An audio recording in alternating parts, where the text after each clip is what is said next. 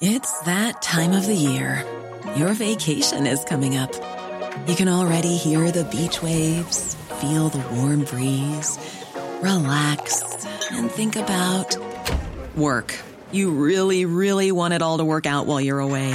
Monday.com gives you and the team that peace of mind. When all work is on one platform and everyone's in sync, things just flow wherever you are. Tap the banner to go to Monday.com.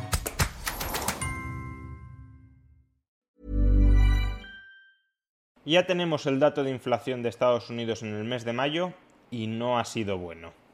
Veámoslo. Había muchas esperanzas en que la inflación estadounidense comenzara a moderarse este mes de mayo, pero no ha sucedido. De hecho, la inflación sigue acelerándose.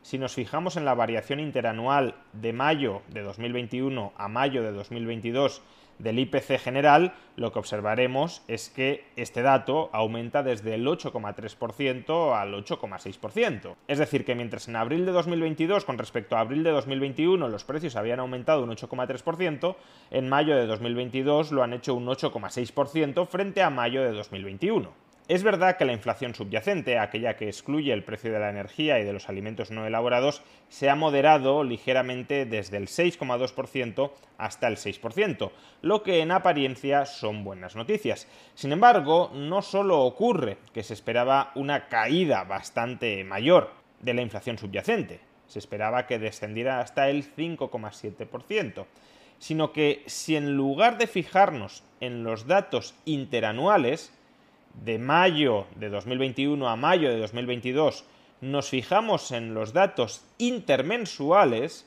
de abril de 2022 a mayo de 2022, la imagen que conseguimos es bastante más oscura. La tasa de variación intermensual de la inflación subyacente se ubicó en el 0,6%, es decir, que los precios, excluyendo energía y alimentos, en el mes de mayo crecieron un 0,6% de media con respecto a abril de este mismo año.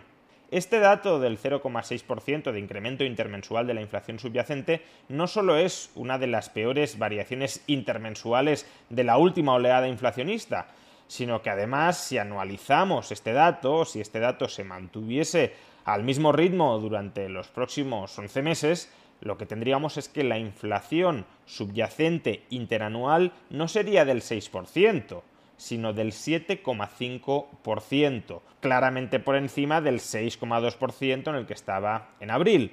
Por tanto, más que frenarse, parece que se está acelerando, y lo mismo cabe decir de la variación intermensual de la inflación general, sin excluir energía y alimentos. El incremento intermensual del IPC general en Estados Unidos ha sido del 1%. Se trata del segundo peor dato de toda esta oleada inflacionista, si excluimos el mes de marzo de este año, cuando impactó de golpe toda la influencia de la guerra en Ucrania, y un dato que además, si se repitiera durante los próximos meses, nos llevaría a una inflación interanual general no del 8,6%, como está ahora, sino del 12,6%. Cojamos otra perspectiva sobre la magnitud de la inflación actual. Seguro que durante los últimos meses habéis escuchado a muchos analistas repetir muchas veces que la actual inflación, la actual disparatada inflación, es en realidad consecuencia del efecto base con respecto al estancamiento de precios en el año 2020.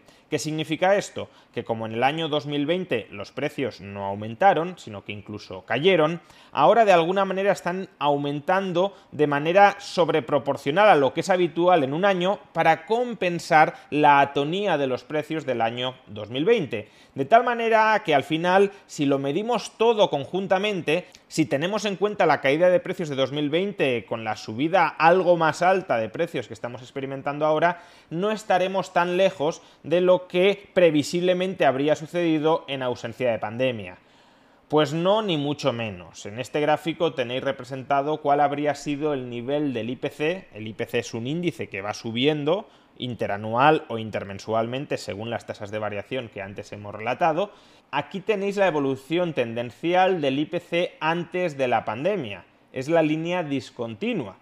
Comprobaréis que el actual IPC el IPC que tenemos ahora mismo, con toda la inflación altísima que estamos experimentando, no es que haya aumentado un poquitín con respecto a la tendencia de los precios antes de la pandemia, sino que se ha descontrolado totalmente.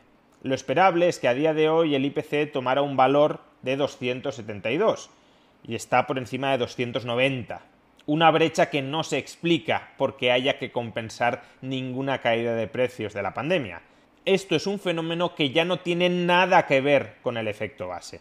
La inflación está siendo tan alta en Estados Unidos que a pesar de que los salarios nominales están creciendo a uno de sus mayores ritmos en las últimas décadas, los salarios están creciendo casi un 6% en términos interanuales y de hecho están creciendo más los salarios de los trabajadores no cualificados que los de los trabajadores cualificados, si excluimos por ejemplo a los puestos directivos del crecimiento de los salarios, tenemos que los salarios de los trabajadores no directivos están creciendo por encima del 6%.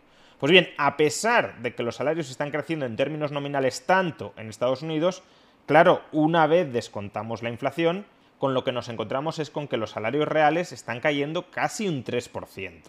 Aún así, tened en cuenta que si los salarios nominales están creciendo alrededor de un 6%, eso fija un cierto suelo a cuánto tienen que aumentar como poco los precios los empresarios para mantener sus márgenes de ganancias que sí, que puede que los salarios reales estén cayendo, pero en la medida en que caen con subidas de salarios nominales muy altas, eso alimenta subidas de precios muy considerables para al menos compensar la subida de los salarios nominales.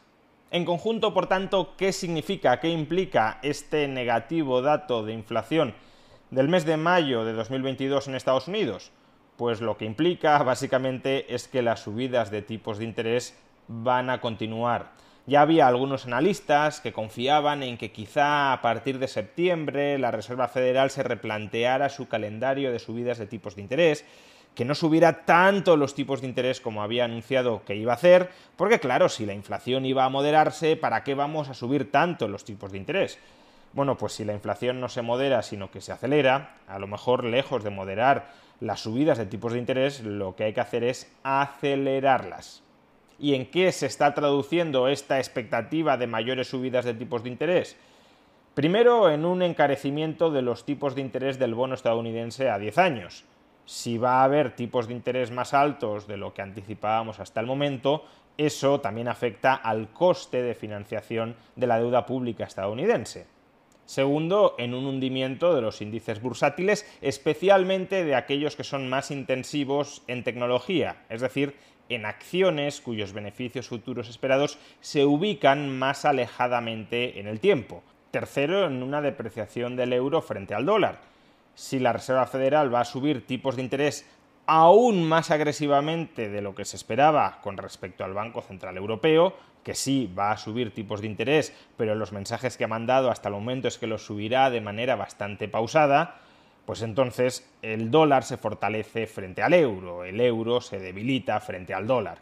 Y por cierto, cuanto más débil esté el euro frente al dólar, más inflación importaremos. Luego nos quejaremos de que los carburantes dentro de Europa están muy caros. Claro, si compramos el petróleo que se paga en dólares mucho más caro porque el euro se deprecia, pues más inflación importaremos. Y claro, si viene más inflación a Europa, pues también se anticipa que el Banco Central Europeo va a subir los tipos de interés más de lo que creíamos hasta el momento, menos agresivamente que la Reserva Federal, pero en todo caso menos pausadamente de los mensajes que nos ha transmitido hasta el momento. ¿Y dónde se traslada esa expectativa de que los tipos de interés en Europa van a subir más de lo que esperábamos hasta el momento? Pues por ejemplo, en los tipos de interés que paga la deuda pública europea. En este gráfico vemos la evolución espectacular que ha seguido el tipo de interés a dos años de la deuda pública española. Si hace unos meses cotizaba en negativo, ahora mismo ya está por encima del 1%. Y solo en el día de hoy, solo este viernes en el que hemos conocido los malos datos de inflación en Estados Unidos, ha subido un 12% ese tipo de interés. Es decir, ha pasado de algo más del 1,1% al entorno del 1,3%. Muchos están deseando que la inflación remita sin necesidad de retirar los enormes estímulos monetarios y fiscales que hemos añadido a la economía durante los últimos años, pero obviamente la inflación se resiste a remitir sin retirar esos enormes estímulos fiscales y monetarios.